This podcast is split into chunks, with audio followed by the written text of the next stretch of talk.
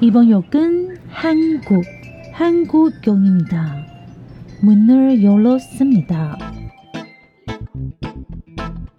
欢迎收听韩国客厅在你家，我是孝珍，我是泰妍。炸鸡买了吗？啤酒带了吗？一起来聊天吧。 안녕하세요，大家好，我是孝珍。我是泰妍。今天好累，我想要跟听粉爆一个料，因为我现在跟他面对面近距离接触啊，哎，没有近距离观看。 哎，他今天的皮肤好糟糕哦，你干嘛了？对我今天真的是无法就是开任何玩笑，因为我现在就是我昨天到快五点才睡觉，最近真的事情太多了，很多东西要弄，而且要而且我每个 schedule 都很短，就是要切的很碎，你知道吗？番茄时钟，番茄时钟。对啊，真的不知道自己在干嘛，就是瞎忙。好啦，今天我们这一集呢，其实是因为这样，有听我们上一集读报的人，应该有听到我们的近况分享。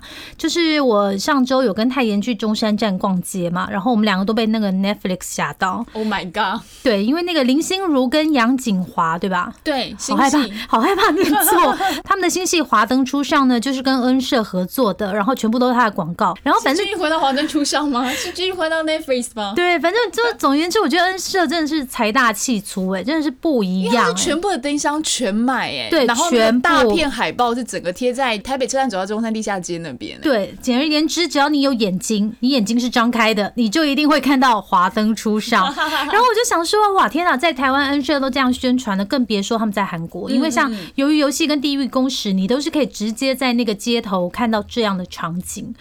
我就觉得说，恩社之于这些亚洲的创作人来讲，就好像是 C 阿爸，就是有一个有钱的新爸爸，然后住在国外，然后他就是，哎，你想要怎么制作没关系，爸爸给你钱，但你制作权要卖给我。嗯所以呢，我就跟泰妍说，哎，突然间很想要来聊一聊，就是这个恩社在韩国的策略。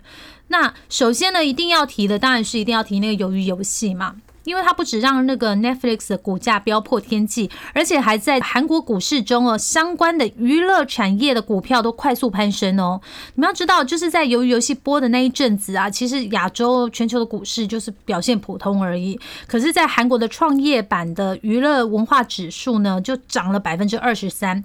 然后当中涨幅最多的就是影视制作啊、经济啊，还有音乐这一些公司。你记不记得那个时候啊，还有说要推那个什么鱿鱼币？对。而且之前还有另外一部，就是那个《以无之名》嘛，对不对？好看，韩素汐。它的制作公司呢，Studio Santana Claus 啊，就是英文老师说。Close Entertainment 呢的股票就曾经在单日就一天就冲出百分之三十的涨幅，这真的很高。所以就是你知道，投资这个东西就是这样子，投资人要对这些东西有信心，他才会投资。所以大家就认为啊，大家就是觉得，嗯，韩国的这个娱乐产业呢，它又翻过一座山了。从韩流那种音乐，然后到了这种影视的所谓的电影圈，对不对？对，因为像我们就是已经就是哈韩很久，也不能说。哈韩啦，就是韩国的观察者啦。对，我喜欢这个韩国观察者。对对对，虽然说这个 K-pop 跟 K-drama 就是呃这几年就是非常的红，可是主要的市场都还是在亚洲市场。对西方市场来讲的话，大家可能比较知道就是 Samsung 或者是 Kia、Honda。哎，Honda 是他们的吗？啊，不是 Honda，就是现代汽车啦。Honda，对对对对对，Honda 是日本的。我每次都被名号纠正。H H 开头，H 开头。对对对对对，所以说大家可以去看一下那个。呃，就是西班牙住宿或者是 Instead 的那个国外版，你们就会看到，就是这些欧洲人听到韩国的反应。K-pop 跟 K-drama 不是绝大多数这样子，亚洲才是这两个非常疯狂的时候。对对对，但是呢，在这个鱿鱼游戏之后呢，终于让这些西方观众，就是这些西洋观众，正式加入 K-pop 韩粉俱乐部。K-pop 跟 K-drama 呢，一要就变成世界性的文化娱乐产品哦。所以说呢，在之前不知道大家读报的时候有没有听，是读报还特辑啊？我忘记有一次我们有跟大家聊到说，恩社他后来就走那个在地化制作的策略是成功的。嗯，可能你们会有点忘记，那我就带你们小小来回忆一下哈。哎，我是要跟他们讲说恩社什么时候创立的吗？他们也会记得吗？我觉得还是要讲一下，因为毕竟我们今天讲的是恩社本人嘛。恩社本人呢，他生在 Boom 一九九七年九零年代末期哈，那个时候他是在做一些快递 DVD 的业务。那他的这个线上串流服务是在跨入那个千禧年二零零七年开始。那隔了六年之后，二零零七加六是二零一三吧？我今天就是睡得不饱，我帮你加 好不好？然后他二零一三年就开始推出一些自制的节目，像纸牌屋啦，还有就是哎，我也只知道纸牌屋，不好意思哦。纸牌真的是非常的经典哎。对，他是一九九七年创立的嘛，然后他在二零一七年的时候首次订户数突破一亿。可是呢，各位，当你达到第一个一亿以后，你离第二个一亿就不远了，因为他到第二个一亿的时候时候只花了四年。这个就是我告诉你的，我们的粉丝只要累积到一百，有有有有，昨天晚上不知道为什么突然变成三百零六个，可以试用。你看看，以前我们是六天才能加一个，我们现在一天加六个。谢谢新加入的这六位粉丝，在我凌晨五点还没有睡的时候，真的看到有点感动，但我真的好累，都不知道到底是眼睛的疲累还是眼眶湿这样。然后在一开始的时候，就是在这个恩社刚成立的时候，有三个重要的人嘛，一个是创办人兼执行长叫 Reid，然后还有一个内容长跟一个原创节目副总。那后来这个刚刚说的这个创办人他就退休了，然后就把这个重责大任交给内容长，内容长就变成共同执行长哦，因为他们的英文都很难念，所以我直接决定讲他们职务就好。对。然后内容长变成这个共同执行长之后呢，大家以为，因为你知道吗？他跟那个原创节目副总两个人是，就是你知道，他拉拔他起来，然后两个人就是拼一些像，就是一些原创节目，然后把恩社整个你知道两亿耶，两亿耶，对，地位。结果没想到他变成共同执行长之后呢，他第一件事情呢，就是叫这个原创节目副总想办法让他把位置快点让出来。对，Oh my God，Cindy so sad。对，那那个原创节目副总叫 Cindy 哈。那 Cindy 为什么一定要走呢？因为恩社的这个新的老板，就是刚刚说的那个内容长，他已经看到了，其实整个串流平台在美国的订阅率它是成长的比较慢的。那它的新市场在哪里呢？就是在亚洲。所以呢，新的共同执行长就刚刚我说的那个内容长呢，他就想说，不行，我一定要让这个 Netflix 快速加速的推出这个在地化创作，所以他就找来一个叫。叫做快快快，这个念起来就有巴吉拉，巴吉拉。哎，反正呢，我只呃，我该怎么念他的名字？他念叫 Bella，，我决定叫 Bella。上次我也是叫贝拉，他就找这个贝拉来当 VP of Globe TV。哎，不管，反正我念不好。他就是全球电视节目的副总。那这个副总非常厉害，是就是在恩社创立以来第一次将英语节目跟非英语节目的决策权全部就是。整编在同一个人身上，就是等于说他手上握的是各种语言的这个节目的生杀大权。那这个人本人，我上次也跟你们讲过，他是一个非常多元文化的人，因为他是印度裔的美国人，但是他在伦敦出生，然后父母是来自那个东非，对，所以。他就是一个非常多元文化的背景，所以在他在推动这些各个地方的语言的节目的时候，就比较顺吧，应该这么说。因为其实，在进入恩社之前呢，他就已经有片场经营跟电视制作的经验。然后后来呢，他就开始，我刚刚说了嘛，他就是开始接管这个英语跟非英语节目的这个位置了。然后像是刚刚说的那个西班牙语的节目《纸房子》，都是他就是算是主导做的一些推出的一些戏剧跟作品啦。对，当你只要就是有了战功之后，你就会变成全球最有影响力的串流平台、最有 power 的节目决策者。就是你一定要有战功，大家。所以不管你在哪里，你都要有战功。所以如果我们的 podcast 想要被翻拍成影集的话，我们必须要跟 Bella 合作。我们俩的结，我们俩的生活实在是有点那个，就是很忙啊。对。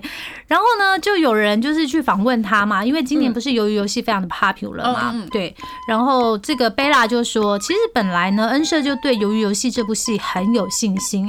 那这是因为说，在过去的几年之间呢，大家他们有看到说，美国用户看这个韩剧的时数哦，增加了百分之两百，这是完全正成长哎。也是因为这样，让恩社很有把握说，哎，鱿鱼游戏应该可以受到全世界观众的喜欢。哎，美国用户喜欢了以后就。会变成是全世界都喜欢，美国是指标啊，什么是这样子吗？美国是指对标，，可是呢，这个贝拉跟这些拍鱿鱼游戏的导演啊、演员一样，他们都相信说这会是就是韩国戏剧的指标性节目，可是从来没有想到说，哇塞，会掀起这么多的热潮。讨论对，然后所以说这件事情也证明，就是恩社从以前到现在，他们就是要去在地推在地化节目的策略是正确的路。嗯嗯，对啊，所以呢，我必须说，因为今年初的时候有一个很大的消息，就是恩社在那个韩国有两个大的摄影棚嘛，影音制作中心，然后也砸很多钱。这件事就是证明他们真的非常有先见之明。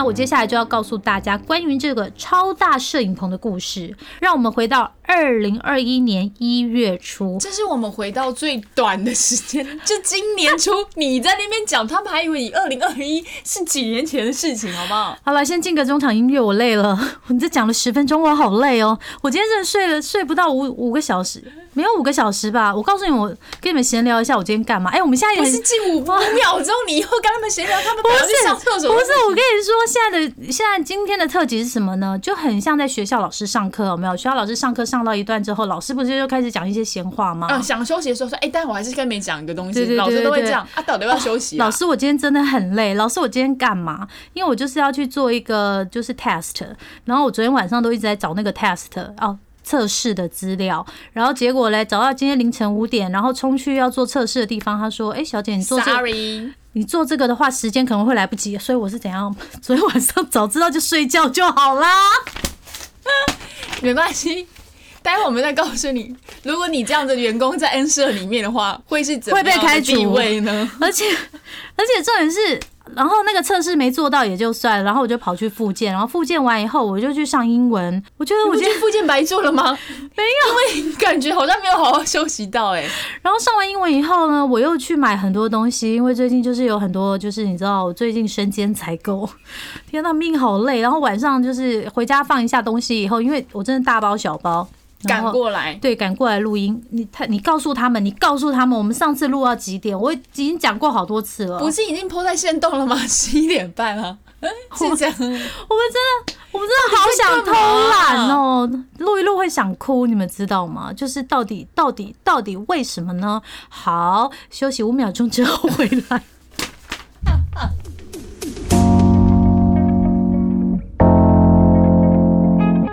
迎回来，韩国客厅在你家，我是孝珍。学太妍，哎、会不会刚刚我靠腰那些，然后他们就都走了啊、不会，他们会想说你可以继续靠腰。我觉得他们蛮喜欢听我们靠腰。哦，是这样吗？没有啦，不行啦，我们还是要把时间拉回二零二。不要再拉回来，就今年年初，你不要在那边给我们还是要把时间拉回今年年初，跟大家讲一下 Netflix 砸钱的故事。OK。总而言之呢，恩社今年就砸钱呢，在那个京畿道坡州帕祖跟这个连川郡设了两间制片工作室。好，大家以为这个 Work Studio Studio Studio 看听起来好像哎、没怎么厉害，我告诉你，小小的，它可厉害的嘞！Studio One，因为英文太难念，我直接跟你们讲，就是 Studio 一三九哈，总共有六座摄影棚，还有就是一些其他的空间，占地多少呢？九千平方公尺，是不是很厉害？然后另外一个呢，叫做 Samsung Studio，这一家 Studio 厉害哦，它是 CJ 娱乐的旗下的一个子公司啊。然后就是它等于说就是跟恩社一起签约，然后租给他三年，然后这里呢，它也有三座。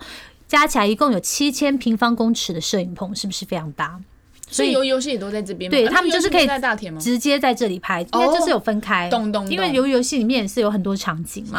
对，所以他们就是希望说可以用这些新的设施，然后协助去制作韩国的原创影集跟电影。对，没错，除了那个 drama 以外，还有电影，包括即将快要上映的韩国改编版的《纸房子》。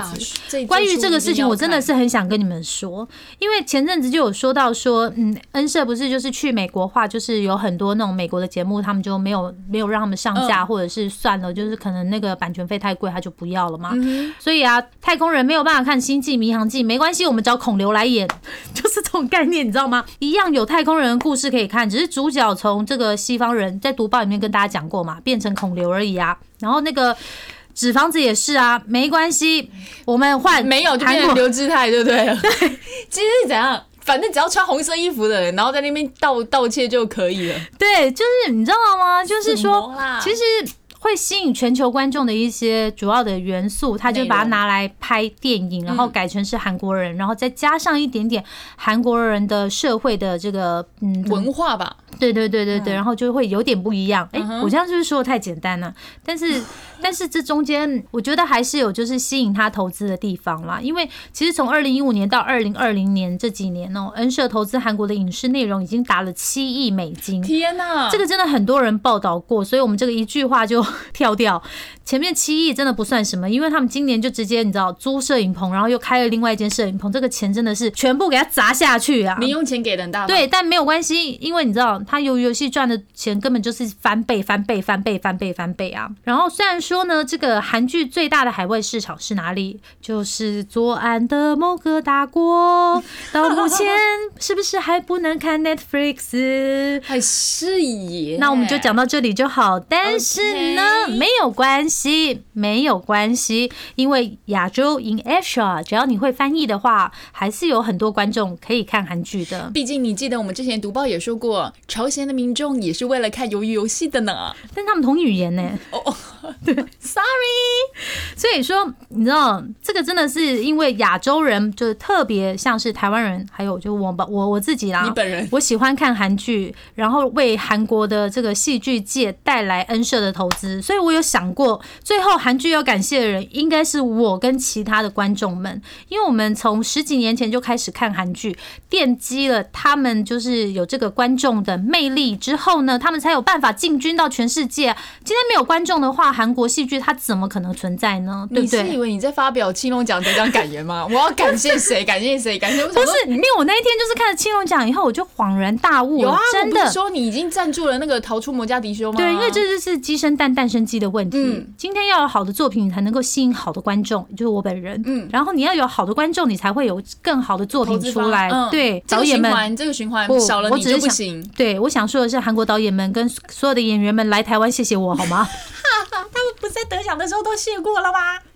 而且我跟你们说，我觉得就是恩社也真的是很一板一眼，哎，感觉上好像就是恩社透过这个韩剧赚了很多嘛，哎，可是。说到涨价，他们今天今年那个订货费还是说涨就涨了，所以就是韩国人就是，这什么音效啦？而且你们知道吗？之前因为由于游戏的关系，就是同一时间很多人看，搞得那个电信公司的负荷，这什么负负担不了，流量负荷过高，嗯所以后来呢，恩社在韩国法院就打输了一判决吧，嗯诉讼吧，对不对？这个恩社认为呢，这些宽频的用户呢，已经向这个电信公司已经支付了费用，然后电信公司不应该再针对特定的流量再出来课征其他的费用。可是呢，恩社就是去跟那个韩国法院向那个 SK Broad Broadband 提告嘛，结果最后恩社输了。反正 就是，哎、这是一个很重要的判决哦。因为如果这样子的话，之后呢，万一华灯初上在台湾就是流量负荷过高的话，中华电信可以叫恩社给他们钱吗？不知道，大家可以再继续观察一下。好啦，还是要回归这个言归正传，为什么恩社之于韩剧有这么大的影响力，跟韩剧之于恩社有这么大的注意？对，嗯是因为大家仔细想一想哦，我们在看这些连续剧的时候是什么时候？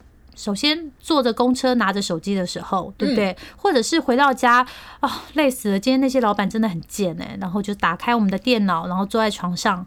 看电脑里面的韩剧，又或者是在那个客厅的桌子上摆上一瓶啤酒跟盐酥鸡，然后打开电视看韩剧。我想说这个这个描绘太太鲜明了。总言总而言之呢，通常现在因为就是每个人基本上大家都有一个就是电子产品，行动装置，对，所以它是一个非常私密的一个接触，嗯哼对，就是你可以用，one 很 by one 啊，对对对对对。那以前呢，韩国人是说看电视叫做走进卧房里，因为在古代的时候呢，韩国的卧房就是主人的房间，那主人的房间里面才有电视，所以就是说电视可以走进你的家中。可是呢，现在透过这一些电子产品呢，Netflix 的串流平台已经是走进每个人的心里了。哦，所以啊，你看他们两个互相帮助之下，所以你知道，短短几周之内就刺激这个亚太地区的订户成长。那他们赚的是什么？就是订户费嘛。对然后韩国赚的是什么？就是他的这个戏剧红了之后，其他相关周边的带动。带动对嗯哎、现在是因为我刚刚讲的好累是不是对现在是因为疫情的关系耶。如果现在没有疫情，你可以想象，哇靠，那个应该会爆掉哎吗？我不知道，因为疫情，大家都在家里看看戏啊。哦，哎、我这个很很对，我们今天讲的可能有点杂，那因为就是都是我们自己就是到处搜集来的资讯，还是尽量想要把它整理成一个比较完整的故事啊。但要是没有办法的话，反正就只有一集嘛，你就原谅我们，因为我累了，你知道，哎、我们现在跟他们是很熟了，是不是？就很熟，就好朋友。。你们就自己留言啦。如果自己有发现有什么恩社其他的一些就是趣因为我今天终于很害羞的跟跟我英文老师介绍说，哎、其实这节目是我的，然后他说那有什么，我比较好奇。然后他就说，哎、我妈可能有听哦、然后我就真哇，假的？我不知道，因为他妈 maybe 也是 Korean drama 的 fans，跟你姑姑一样。对对对。耶好，那刚刚说完一堆就是鱼帮水，水帮鱼的故事之后呢，我要告诉大家的就是，在恩社的世界里面呢，不止于有鱿鱼游戏，最新的发展就是那部《地狱公使》。哦，赞赞对赞，！又回到最初跟大家讲的这个地狱公使，为什么会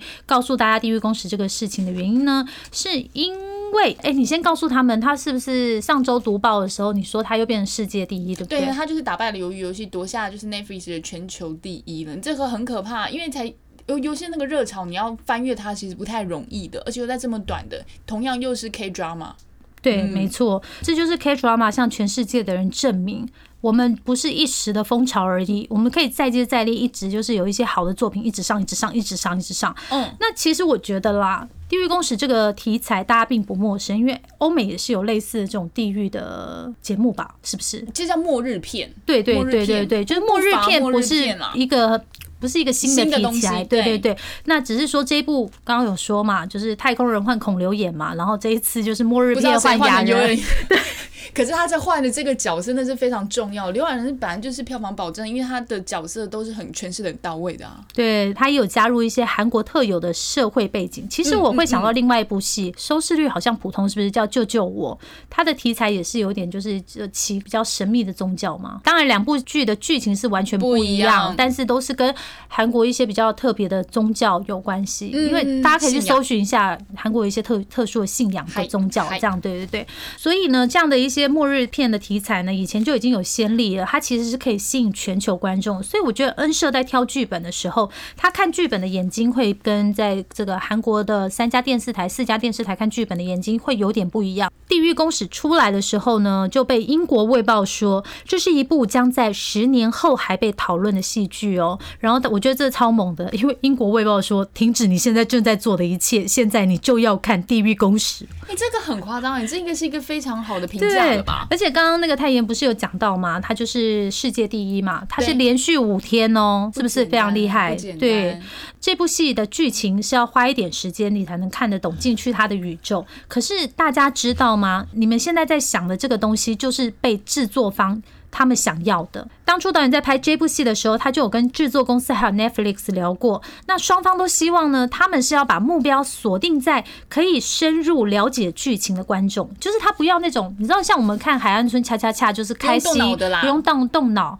他就是这样转过去就好。可是呢，他这部戏呢，他不怕你会觉得他太深，他就是要你觉得他深的观众进我来。跟你讲，他真的太深，我就算六集看完了看不懂。不过我刚刚可以想到为什么卫报会这么说，我觉得十年后我可能都还看不懂他到底在讲什么，因为他真的，因为他可能就是要埋到第二季、第三季的感觉，所以他现在才六集嘛。对，所以他真的是伏笔下很多啦。对啊，可是有一些脑袋比较懒惰的人，你就不是这一部戏去吸引的人。老实说，我觉得由于游戏的思考就不用这么做这么多，因为他讲的是人性，你很快就可以反应到。好好好但是他这个又加了宗教，然后又加了很多东西，哲学观的东西对对对，对这种东西真的哦很烧脑。观看这部片的人，他的这个电波有跟导演还有制作方连接到，是不是看完之后大家都会去想说，人类要怎么生活这样的哲学问题呢？所以他就吸引了很多人的共鸣啊。因为当我想要传达的意念可以透过荧幕告诉观众的时候，这部戏才是真的成功。对不对？嗯，所以由于游戏不算成功，是不是？因为他就是大家没有想到他这么受欢迎，就是哦可能因为原先寄希望的成功是蛮成功，可是他超成功。可是，在地狱公史上的话已经，预测他超成功，对对它真的超超成功 这种概念。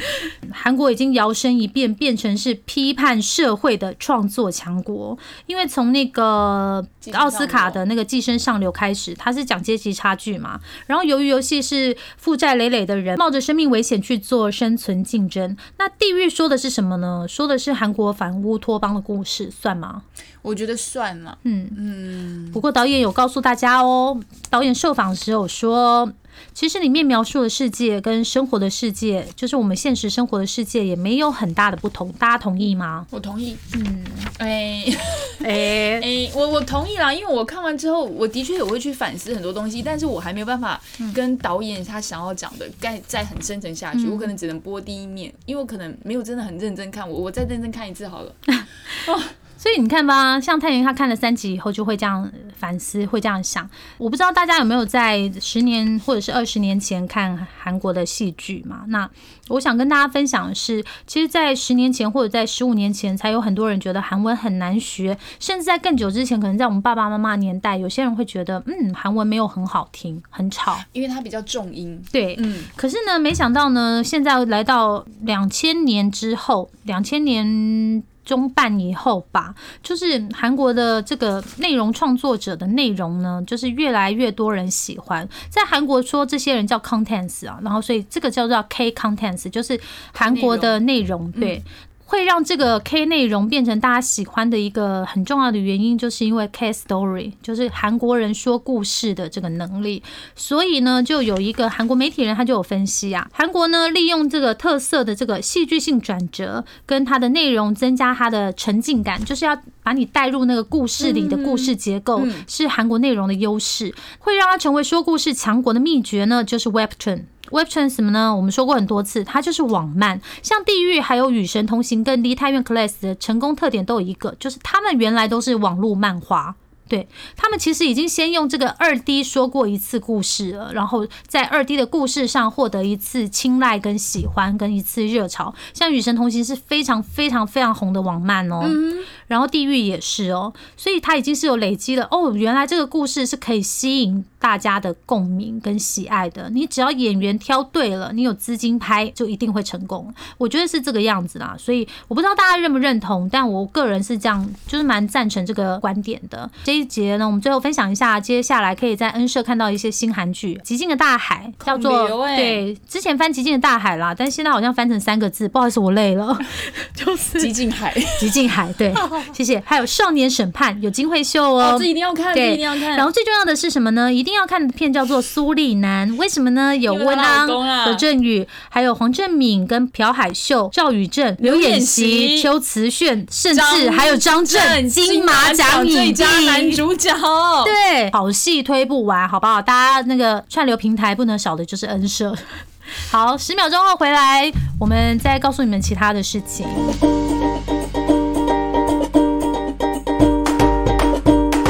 回到韩国客厅在赢家，我是泰妍。我是孝珍，我刚刚讲了二十分钟，累死我了，我要休息了。所以你们大概知道，就现在有我开头的话，就代表现在我要来讲。呃，我跟你讲，这东西是网络上你们查不到的，因为你一定要买这本书，你才会看到。对，而我们为了了解恩社，不是，是根本就是你看了我这本书之后，然后就说，哎、那你刚好顺便讲一下、哪有？？你一开始说这本书，你觉得嗯，结果他后来呢越看越跟我分享，哎、你知道恩社里面有什么故事？我想说，如果这本书是嗯嗯嗯嗯 so so 的话，为什么会一直分享很多故事呢？所以现在泰妍就要把他们他的读书心得跟你们分享。哎、我真的累了，交给哎、他。我跟你讲，应该是真的没有太多人哎先告诉他这本书书叫什么我现在跟你讲，这本书就是天下出版的一个叫做《零规则》，然后如果用英文念的话，就是 No Rules Rules，就是没有规则。那这个其实就是被说为是 Netflix 的商业经营哲学。那这本书里面写的就是刚刚我们有讲到的，是第一代的那个创办人其中三剑客，其中一个就是那个 Reed。就是第一个执行长哦，对，讲的是他的故事。他退休了以后就开始写书了，是不是？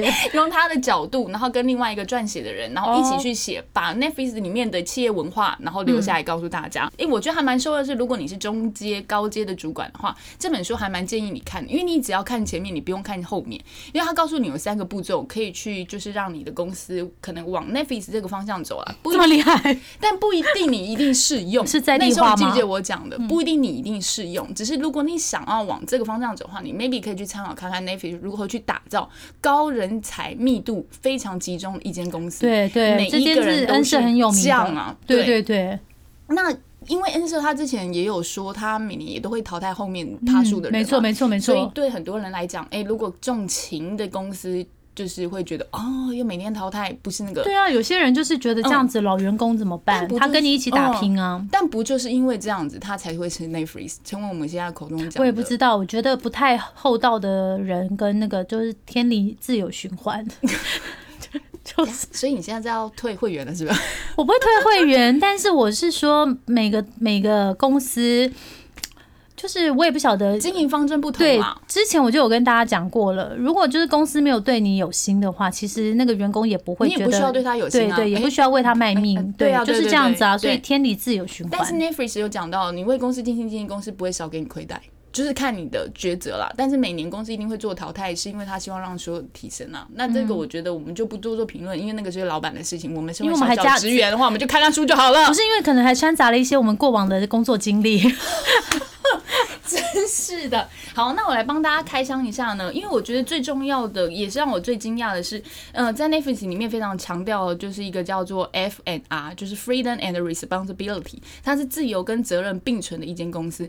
你给你很大的自由，但是你要给予自己很大的哎的责任，你才会去完成一件事情。我好适合去这家公司哦，因为我们是非常自律的孩子。对，嗯，那我跟你们讲一下，因为我觉得最想讲的是。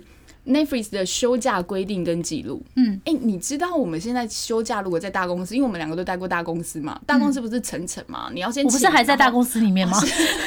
我想说，现在我们不是层层请，请完主管，主管然后再上主管，主管再上主管，再再什么的，再升到人事，人事在人事的主管，然后再签。没错，没错，没错。神经病们请个假不知道几百年了。然后呢，你知道 Netflix 的休假规定跟记录是什么？我觉得 so funny。没有规定，你也不用记录。那时候我不去上班就不用去，是不是？Yes。然后他但我工作一定要做完。没有服装规定，但你没有人会裸体上班。当然啊。但他的意思就是，我们不需要什么事情都规定，小到出差费，大到休假，他都希望你可以自律。这个事情呢，其实以前有一个企业主有跟我讲过，企业主跟我讲过，企业主 他说：“你是说我的员工都不是小孩子，我也不是他们的爸跟妈，为什么我要管他们呢？”可是今天也可以来当我员工的人，他就不是小孩，他是可以一个可以为自己负责的人。那时候我听到的时候，我觉得蛮感动的，就是诶，他觉得他的员工们都是每个人都是很独立，然后又很自律的个体，能够让老板这样讲出来，真的不容易耶。OK，好，就我的孩子们都是好孩子。对，但你知道要如此做到，就是自由与责任并存，你还是需要有三个步骤去打造像 Netflix 这样企业文化。第一个，你要先累积人才。嗯，OK，然后累积人才之后呢，你要把那个人才的密度放到最大，就是我慢慢加入好的人，但是我就是可能要淘汰一些可能我觉得不太适合的人，所以他就淘汰了那个 原有的工程。你看那个，所以你看 Cindy 多难过。然后我们有说的聚集，就是先累积之后，你就要聚集，聚集完你要强化这些人。这是到第二步，嗯，第三步的时候，你就去减少控制他们，让他们自己觉得我可以发挥到我的专长到最大。我知道第三步的意思就是你要让他觉得他才是最高的那个人。那你知道，我觉得最妙的是，因为我看了蛮多商业书嘛，这本书是我唯一不用看完的一本。哦，因为他开宗明义就跟你讲，你没有先做到累积高人才，没有做到强化人才，你是没有办法去控制化的。所以你第一步跟第二步没有做完，你不用做第三步。所以我看完第一步之后，我就没有看第二步跟第三步了。哦，所以你现在只打打算跟我们分享第一步而已，就对了。还有三分钟，可以简短跟我们分享一下其他几部吗？好，那我来讲一个一些小小可爱的故事。好，他们会不会觉得我们这一集录的有点乱七八糟？哎呦，我们真的很想跟你们分享，真的百忙之中原谅我们。我我真的，哎你知道这本书不是那种闲书哎、而且你知道吗？满满的都笔记耶、你们知道吗？我是刚刚那个，就是我今天不是到凌晨五点才睡觉，他是刚刚开完会，两分钟前才开完会，好不好？我今天马拉松会议耶、累死了，真的。他说我们俩今天是艺人的行程，我们现在我们没有经纪人，自己在那边兼经纪人。而且我跟你讲，我们俩俩现在有点过嗨，是因为我们已经累到一个，你知道，累到一个极点之后就会过嗨。永远不过嗨，你会一直荡下去。哦，好好好，然后，那我觉得很重要的一点，是因为在 Netflix 里面，我觉得应该是西方社会比较能够这样的，他会有问题你就直接跟你讲，比如说我觉得你今天皮肤很差，我就直接，哎、我 shit，你今天皮肤好差哦、嗯，对啊。但是可能如果在东方会说，哎、你今天怎么了吗？皮肤看起来有点倦怠。哇 塞 shit 原来原来之前每个人说我皮肤有点累，就是在讲我皮肤差的意思。靠，对，但是 Netflix 呢，他要求就是，哦，你今天皮肤很差哦，但讲完之后，我还是要给你建议，哎、你要不要用一下 SK two maybe 这种概念？我需要的是睡觉我。来讲一个就是行销长跟财务长的一个小小故事，嗯因为他们在里面倡导的就是，如果有问题，你就当面的跟对方讲，然后用用坚定的口吻但不带刺的语气去点出问题点之外，你还要提供解决方案给他。嗯嗯，呃，有个财务长他叫巴瑞，然后巴瑞他是他第一任的巴瑞吗对呀、巴瑞，不要让他扒下去好了啦，咦。巴瑞，他是非常好的领导者哦，他有远见，也很重诚信，但是他有个缺点，就是喜怒无常，很容易发脾气。这种人怎么可能只有巴瑞呢？巴巴瑞 不是巴瑞巴瑞，所有台湾众多公司里面都有这种人，喜怒无常，每天都不知道他为什么生气。但是这些人却有高效率跟远见，他有有策略，你要怎么那怎么我？遇到都没有嘞？那你那个真的是巴瑞了，好不好？OK。然后呢，就是有一天呢、那行销长他叫做莱斯利，莱斯利就去跟了那个 Reed，就是那个执行长说：“哦，我真的受不了他的脾气啊，什么什么什么的。”你知道执行长就说什么吗？OK，莱斯利，你跟我讲这句话，原封不动的讲给那个财务长听，你觉得有可能吗？可是是创办人叫我讲的啊。哦，所以就是摆创办人这样子，我创办人叫我就是来跟你我就告诉我，我，就跟创办人告状，然后创办人叫我自己来跟你讲。那你自己想一想好了。你觉得这这个在台湾社会生活可以发生的吗？没有就是你你会杀掉，好不好？各位听粉，就是你们去对那个就是老是阴晴不定还是怎样的荷尔蒙又失调，长官、主管，对，跟他讲说，哎、你真的很烦呢、你今天早上又因为什么生气啊？你可以不要这样子吗？针对自己就好，不要针对别人。讲完之后，他最后还要说，老板叫我跟你说的。对，OK，然后呢，没想到哦，行销长就这样子真的把。这样子原封不动的建议给财务长，但是这个行销长做了一件很事很厉害的事情是，因为财务长他擅长的是什么数字，对不对？嗯所以呢，他就用了行财务长，如果你发脾气的话，会造成员工造成什么什么什么，变成公司的亏损条列式对对对对对。好，你今天发一个脾气，员工造成他不想工作，他可能在公司损失了一亿之类这种概念，然后告诉那个巴瑞，巴瑞就哇好有感哦，原来我一生气会造成公司这么大的亏损，那这样不行啊！我身为财务长，怎么可以让这种事情发生？没想到巴瑞就开始脾气好一点了。哇塞，真的吗？创办人会不会记错啊？其实他可能只是私下发脾气，有没有？我们欢迎巴蕊扣音进来。所以我想讲的就是，他们提倡的是有问题直接沟通，但是沟通的时候要同样带着态度坚定，但你就是要不带刺语语言要温暖。对，然后还要同时哦解讲、问题的时候，同时给出了解决方案。我知道了，就是这样。巴瑞，你知道吗？嗯你常常这样发脾气，员工就会吓到到哦，然后他事情就会处理不好呢。上个月我们就少了一亿，要这样讲是不是？就是真的会给巴我觉得巴瑞会先把你给巴瑞，但是我觉得很有趣的是这个啦，因为我嗯，我慢慢看完再跟大家讲哦。烤腰，他根本就还没看完，然后就要跟大家分享。看完第一部跟第二部吗？好啦，那随便来跟我们一个创办。人，他讲的就是很有很有道理的话。好了，哦给个一句做 ending 啊，好好不好？我们要结束，好累啊，我又要去采购呢，累死我了。可以可以，那我可不可以讲一个是他引述了那个贾伯斯讲的一段话？不是不是，偶像是贾伯斯，是不是？也不是，因为我觉得就是他们这些哦，就是厉害的人啊，都会有厉害的朋友啊。所以他朋友是贾伯斯、啊，我朋友是你，干嘛这样？你也变成贾伯斯就好啦。好啦，这个这段话呢，其实是他，我刚刚不是有说嘛，这本书是执行长跟另外一个女生一起共笔，然后写下来的。那这一段话是那个女生，她可能在了解 Netflix 时候有感而发，她联想到了贾就博士。作者本人。对，贾伯斯说了这句话。贾伯斯在著名的史丹佛大学毕业致辞里面有说到一句话，很棒的一位一句话。那句话真的很有名，大家都要去看。那个演讲真的很棒。伯利贡啊，我别给他讲那么多。好。你看着前方，不可能预见那些点会如何串联。你只有在回顾的时候，才能串联那些点。所以你必须相信每个点迟早会和你的未来形成关联。你必须相信，相信直觉、天命、人生、因果轮回，相信什么都可以。这个方法从没有让贾伯斯失望过，也造就了贾伯斯人生中所有的与众不同。我说的就是这句话。不是，我真的记得我们不知道在哪一集的企业特辑里面有讲到这个，就是过去弄的所有的点，对，全部都变成线了。那我们加记一句英文好了，帅气的跟人家唠一下英文，always be connecting the dots，永远去连接这些点啊，always be connecting the dots。可是如果那个点有点分太散的话，你就会画长一点。你家手不够长是不是？当然，你都北斗七星，接力，你帮我画。对，好了，反正总而言之，我们要结束了，是不是？嗯，可以跟他们闲聊一下你的皮肤或者什么之类的。对，然后今天刚好是讲到恩社嘛，那礼拜就是青龙奖之后，我就去看了《资山玉谱》。《资山玉谱》我们就是在读报里面有跟你们讲，然后我觉得这个丁丁真的是一个蛮妙的人，因为后来又去 对丁丁是个人才，就是看了很多以后，真的有点想要把《资山玉谱》就是写成一个特辑告诉大家。虽然它的收听率可能不一定会很高，但没有关系，我个人就是想要。介绍一下，没有啊，我们就会这样子啊，跟卫报一样啊。十年后，就是大家都一定得知道钉钉是吧？